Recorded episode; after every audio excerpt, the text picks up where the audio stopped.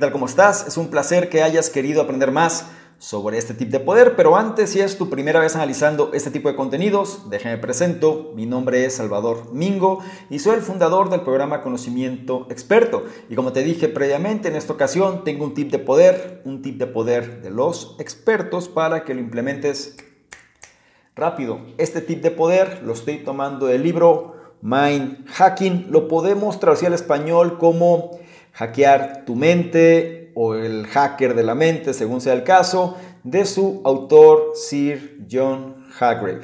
Es importante que te hagas saber que este libro nos va a enseñar cómo cambiar nuestra mente bajo la analogía de una computadora o un ordenador en un periodo de tiempo de 21 días y que este cambio sea permanente. Es importante que te hagas saber que al momento de estar haciendo este tip de poder, el análisis completo de este libro aún no se encuentra liberado por lo que si la información que te voy a compartir resulta de tu interés, te invito a que comentes debajo o bien vayas a la pestaña comunidad y votes por este libro si es que se encuentra en la terna. Será tu participación, serán tus comentarios lo que me ayude a resolver si se convierte en el siguiente análisis en ser liberado en el canal. Bien, vamos a entrar en materia sobre este libro y mira, algo que te puedo decir es que fue difícil seleccionar un tip de poder en relación a los puntos que este libro maneja, ya que cada punto es sumamente relevante y es un libro para mí sumamente práctico y casi casi es una guía definitiva si es que tú quieres cambiar algún aspecto de tu vida.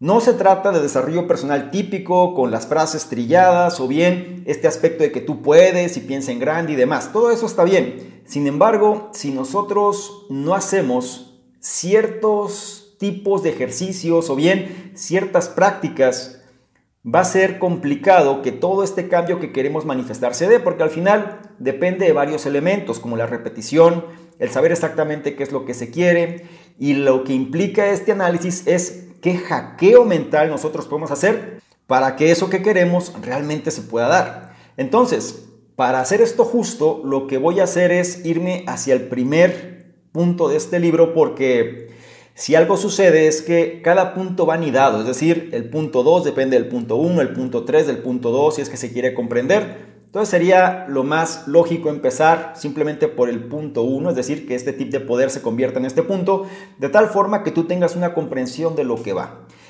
Y este primer punto va muy ligado hacia la cuestión que nosotros no somos nuestra mente. Y tú dirás, ¿a qué te refieres con esto? Bueno, tú y tu mente no son lo mismo. Y para que esto te quede claro, te invito a que hagas un ejercicio. Cierra los ojos y mientras tienes los ojos cerrados, hazlo. Quiero que detectes tus pensamientos. ¿Qué estás pensando? Si eres capaz de hacer esto, te vas a dar cuenta que no es un único ser el que existe. Es decir, está la mente y estás tú. O en pocas palabras, está la parte consciente y está la mente. La mente es donde se desarrollan todos los pensamientos, ¿sí? Normalmente lo que sucede es que nosotros vivimos vidas autómatas. No nos damos tiempo nunca para hacer este tipo de ejercicios y nos dejamos llevar por nuestros pensamientos. El estrés, el miedo, la frustración, la desesperación, la angustia son sensaciones que se generan a partir de pensamientos y nos dejamos llevar por ellos. Lo mismo sucede con los pensamientos o las sensaciones positivas, ¿no? que se refiere a la alegría, la felicidad, la satisfacción. También son sensaciones que se dan por los pensamientos. El punto es que si nosotros queremos ser hackers de la mente, tenemos que poder separarnos precisamente de lo que sucede en nuestra mente en cuestión de pensamientos y convertirnos en observadores. Esto también lo narra el libro de El poder de la hora de Cartolé, pero bajo un énfasis muy distinto, ¿no? El enfoque es hacia otra línea. Sin embargo, la esencia radica en la parte del observador, es decir, el hecho que nosotros tengamos la capacidad de observar lo que estamos pensando sin dejarnos influir por ello. Y para esto tenemos que empezar a practicar lo que se le conoce en este término como meta pensamiento. Pero antes de entrar en este concepto, déjame darte una analogía que el autor menciona en este libro, que es la cuestión del usuario y el superusuario. Este autor se basa mucho en la cuestión de las computadoras, los algoritmos, eh, toda esta cuestión de la programación. para nosotros poder llevar estos principios hacia nuestra mente.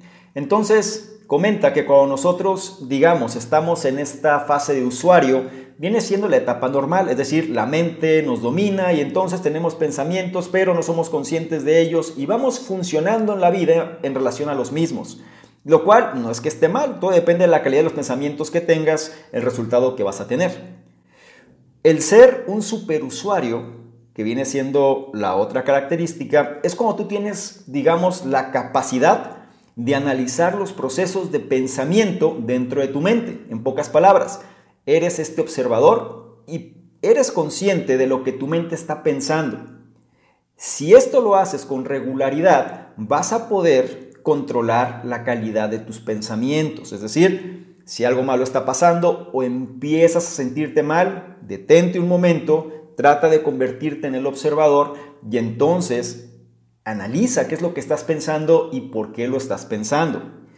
Obviamente esto nada más es un paso inicial, ¿no? Tenemos que empezar a entender un poquito más cómo es que nosotros lo podemos llevar a la práctica. Es fácil de decir, sin embargo tenemos que empezar a practicar lo más posible.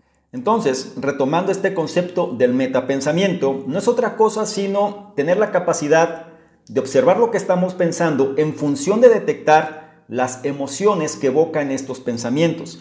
Si las emociones son negativas, ¿para qué las queremos?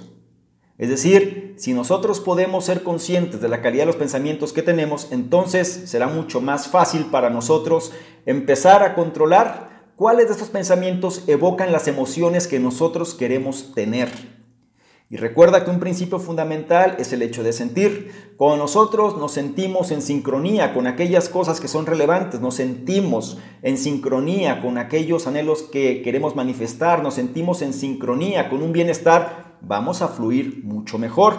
Uno de los problemas es que la gente subestima tanto este tipo de temas que lo dan por sentado, piensan que ellos ya lo saben, que no es necesario y no hacen ninguno de los ejercicios que este análisis, por ejemplo, nos sugiere si es que queremos cambiar este estado mental. Y el primero de estos ejercicios radica en esto, en hacer una pausa y preguntarte qué estás pensando, así de simple.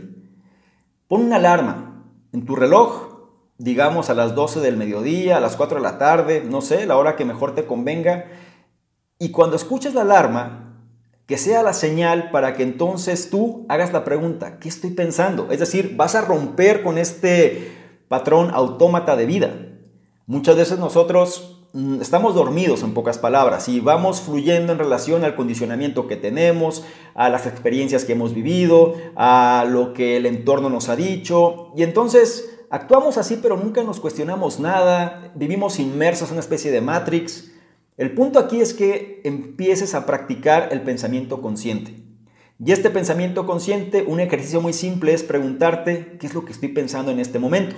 Y para esto puedes hacer el ejercicio de configurar una alarma a una hora del día y darte unos minutos precisamente para hacer esta actividad. Por ahora basta con limitarte a observar, o sea, no trates de cambiar algo todavía, simplemente observa. Conviértete en este observador de la mente en este superusuario, en alguien que puede de alguna manera dominar el metapensamiento para que no te dejes influir por la calidad de pensamientos negativos, porque entonces vas a empezar a hacer uso de un superpoder que todos tenemos, que es la conciencia. Y si tú empiezas a utilizar la conciencia para detectar los pensamientos, entonces es el primer paso para convertirte en un verdadero hacker de la mente. Lo voy a dejar hasta ahí simplemente porque quiero darte una introducción sobre el tema. Sin embargo, este análisis toca varios aspectos que en su conjunto nos van a llevar a poder generar estos cambios que estamos buscando. Entonces, como te mencioné, esto nada más es una pequeñísima parte de lo que este libro trata porque toca muchos temas. Es decir, empieza, por ejemplo, la cuestión de la atención. ¿Cómo es que nosotros tenemos que diferenciar los tipos de atención que tenemos?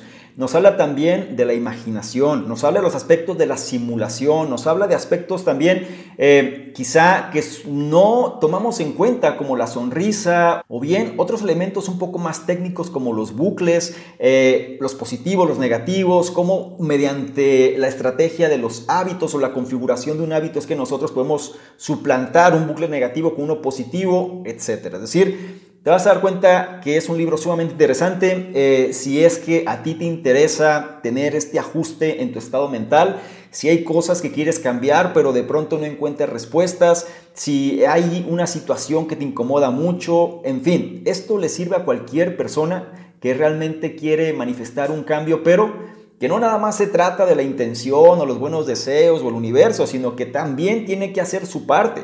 Sobre todo este elemento de entrar en acción, que también menciona este libro, forma parte de uno de los aspectos más críticos, así como la colaboración con otras personas. Hasta ahí quiero darte, digamos, esta pequeña introducción sobre este libro. Me gustaría mucho saber qué opinas al respecto, qué es lo que te deja este tip de poder y que vas a llevar a la práctica. Recuerda algo importante, el conocimiento pasivo o bien simplemente la información de poco sirve. Hay que llevar esta información para que se convierta en verdadero conocimiento si es que nosotros queremos comprobar sus resultados. Por otro lado, si esta información la consideras de valor, no se te olvide evaluarla, compartirla, darle me gusta, porque de esta forma nos ayudas a llegar a una mayor cantidad de personas que también pueden beneficiarse de este tipo de contenidos. No se te olvide revisar en la descripción los enlaces que ya aparecen, porque te van a llevar a nuestros distintos programas, incluido el reto 60-100 y próximamente ya el reto Revolución 180, que viene siendo ya la segunda parte de lo que hemos analizado en el 60 100. Y no menos importante, si quieres que interactuemos de una forma más dinámica, porque le tomas una imagen, un screenshot a este contenido, te vas a Instagram, me buscas arroba domingo y colocas esta imagen en tus historias. Te aseguras de etiquetarme y poner tus comentarios. Si lo haces, yo te voy a responder en reciprocidad y además te voy a compartir con la audiencia. ¿Te parece bien? Espero que sí. Te recuerdo mi nombre. Soy Salvador Mingo, soy el fundador del programa Conocimiento Experto y lo más importante, este fue un de poder un tip de poder de los expertos para que lo implementes de ya.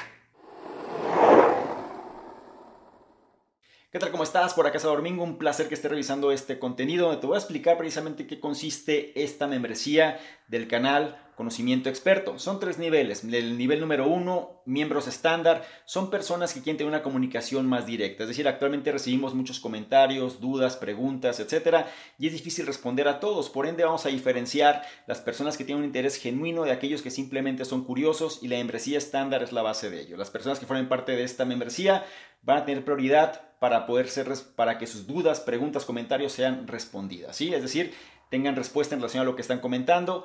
Por otro lado, también van a ser los elegidos para apoyar en la selección de los libros de la semana. Es decir, actualmente dentro de la sección del conocimiento experto están ahí de libros y vamos a priorizar a estas personas para que sean ellos los que definan cuáles serían los siguientes libros a elegir. Y por otro lado, van a ser las personas que se van a enterar más rápidamente de notificaciones, promociones, información de poder y demás que vale la pena compartir son los que van a tener esa prioridad. Eh, la membresía número dos son entrevistas con expertos, personas que quieren de alguna manera profundizar más en su conocimiento y sobre todo apalancarse de otras personas. Vamos a estar generando entrevistas con diferentes expertos, diferentes personas alineados obviamente a la metodología del canal pero que puedan aportar mayor valor todavía en relación a todo este tipo de información y las personas de este nivel son los que van a tener acceso a estas entrevistas. Y el tercer nivel se refiere a las personas que quieren de alguna manera emprender de una forma digital con un branding personal fuerte. Es decir, dentro de los cuestionamientos, preguntas y demás, las personas suelen hacer o suelen preguntar de manera incisiva de qué manera se puede emprender mejor en esta economía de la atención. Bueno, esta opción número 3 te va a permitir precisamente hacer eso, emprendimiento digital con un branding personal fuerte o bien este, esta membresía va ligada o se va a relacionar con emprendedores digitales que quieren reforzar su marca personal. Te invito a que revises los detalles y yo te espero precisamente del otro lado. Chao.